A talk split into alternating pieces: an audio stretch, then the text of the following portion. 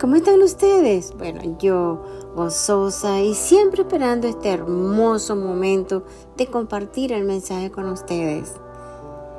Es un mensaje que siempre nos llena de gozo, de sabiduría, de discernimiento y mucho más.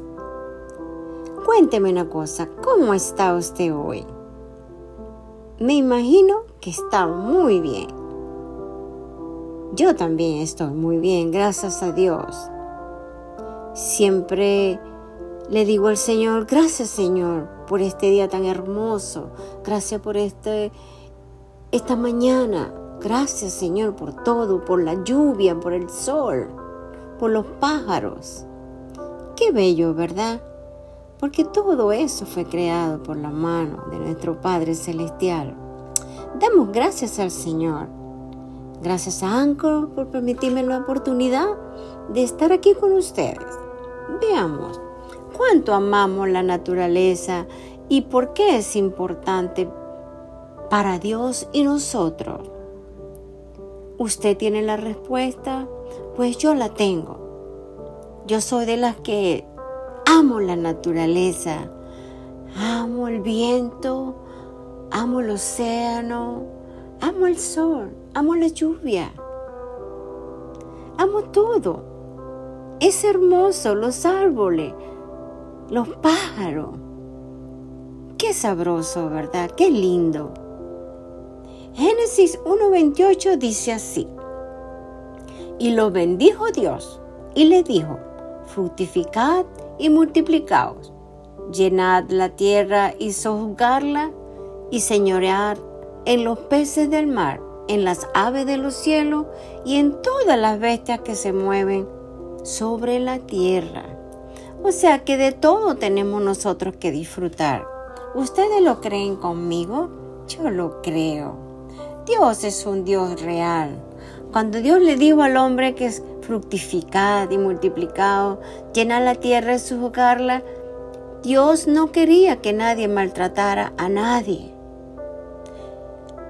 ni a los animales, ni a las personas, ni a la naturaleza. Dios quería que la tierra fuese tratada con amor y como yo digo, cuidarla con mucha ternura. ¿Están de acuerdo conmigo? Es una, una bendición. ¿Sabía usted que naturaleza es importante para nosotros, para la salud física y espiritual? La naturaleza señala la grandeza de Dios. Claro que sí.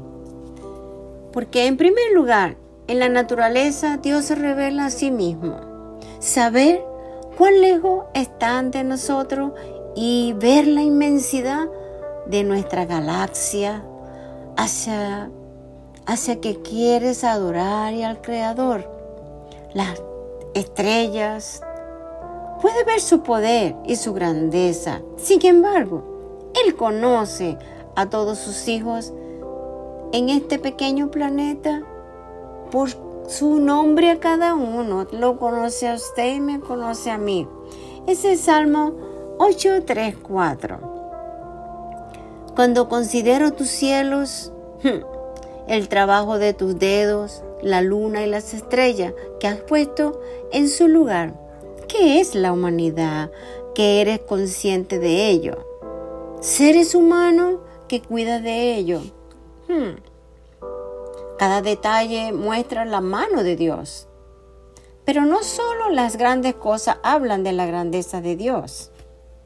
Cuando te tomas el tiempo para estar realmente en la naturaleza y mira cerca las cosas que te rodean, como las flores, los insectos, los pájaros y ranas, patos, vegetación, el sol, la luna, el viento, etc.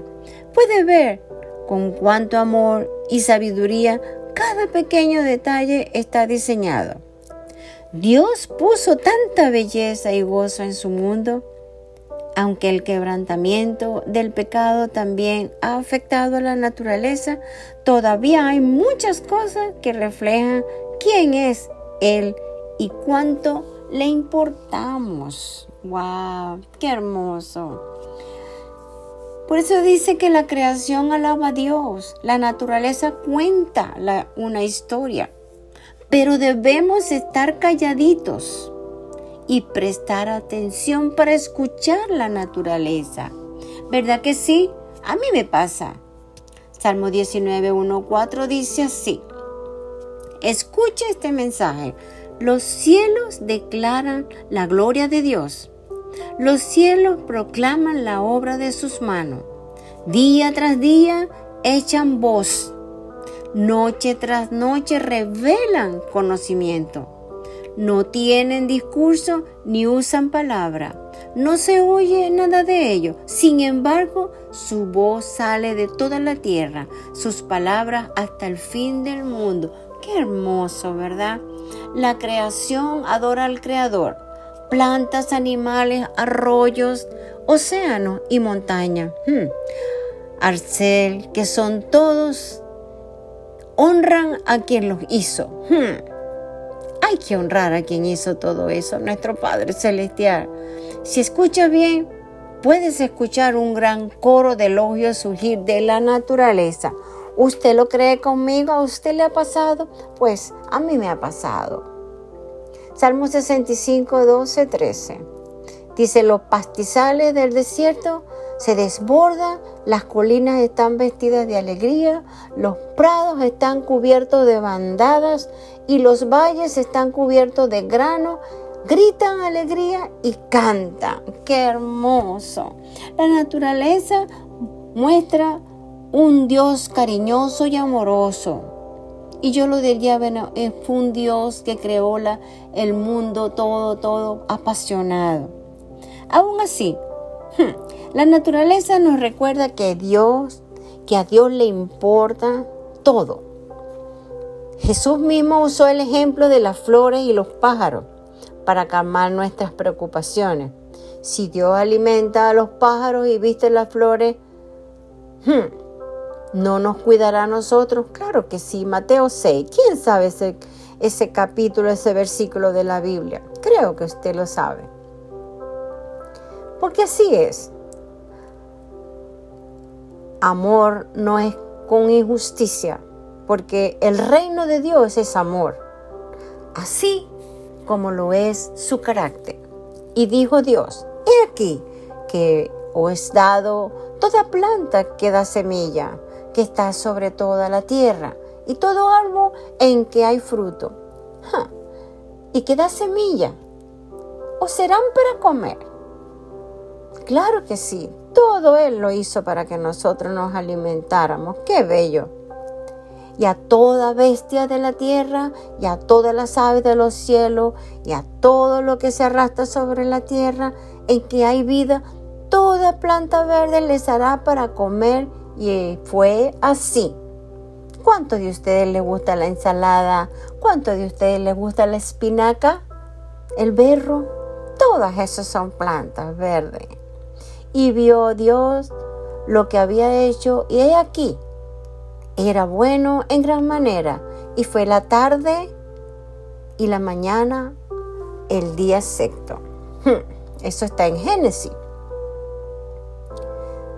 Porque Dios es un Dios real. Él crea todas las cosas hermosas. Él hace todo perfecto. Así mismo es. Dios es bueno, amable. El amor de Dios lo podemos todo ver en la naturaleza, en la lluvia que recibimos, el sol que nos alumbra, por el hecho de respirar. A esto le llamamos nosotros el amor general de Dios, pero hay un amor selectivo de Dios que es solo para sus hijos, para usted y para mí. Qué hermoso. Hmm. Juan 4:24 dice, la declaración de que Dios es espíritu significa que no puede ser limitado hmm, a un cuerpo físico ni a una dimensión de espacio y tiempo. Él es invisible, eterno Dios. A Dios nadie lo vio jamás. El unigénito Hijo que está en el seno del Padre, Él le ha dado a conocer. El único. Hmm. La naturaleza contribuye en gran medida a protegernos y a sustentar nuestra vida diaria, lo cual a menudo no valoramos suficiente, es verdad. Muchos de nosotros tratamos de destruir muchas cosas que realmente pues me imagino que a Dios le, le, parte el corazón, ¿no? Como yo digo, ¿no? Sin embargo, juega un papel esencial porque nos proporciona aire limpio, agua potable, ropa, alimento, materias primas que utilizamos para protegernos. Y de paso, si la contemplamos, nos llena de su belleza y nos relaja. ¿Cuántos de ustedes se han ido al, parque, al, qué sé yo, a la playa, donde sea, a ver los animales, el sol, ese contacto con la naturaleza, de repente hay un sol brillante, de repente llueve. ¿Cuántos de ustedes han tocado de cerca esa lluvia? Yo lo he hecho. es lo más lindo. La naturaleza nos ayuda a mantener la salud física y mental. Estar en contacto con ella nos ayuda a recargar energía y a relajarnos. ¿Lo creen conmigo? Claro que sí. Y si no, póngalo usted en práctica. Cuando usted esté estresado, que no encuentra qué hacer, que está todo como bloqueado, respire profundo si tiene un parque cerca, váyase caminando. Y si lo tiene un poquito retirado, coja su carro y vaya para allá. Camine, respire, escuche los pájaros, escuche los árboles, vea cómo se mueven de un lado a otro. Es hermoso y verá que cuando regrese, usted ya está completamente relajada. ¿Lo cree conmigo? Yo lo creo. Un paseo por la ciudad o descansar en casa no consigue los mismos resultados que salir a caminar por el campo. Hmm. Ir a la playa, a tomar el sol y sentir viento en la cara, entre otros. a mí me pasa y me encanta. La cantidad de energía que nos ofrece la naturaleza estimula nuestras neuronas, movernos libremente y observar todo lo que despierta tu curiosidad e interés por conocer y saber un poco más de ella. Reduce el estrés y mucho más. Salmos 89, 11. Tuyos son los cielos, tuya también la tierra, el mundo y todo lo que en hay. Tú lo fundaste, Dios, tú lo fundaste, Abba. Claro que sí. Isaías 45, 12. Hmm. Yo hice la tierra y creé al hombre sobre ella. Yo extendí los cielos con mis manos y di órdenes a todo ejército. Qué hermoso. 424, Hechos 424.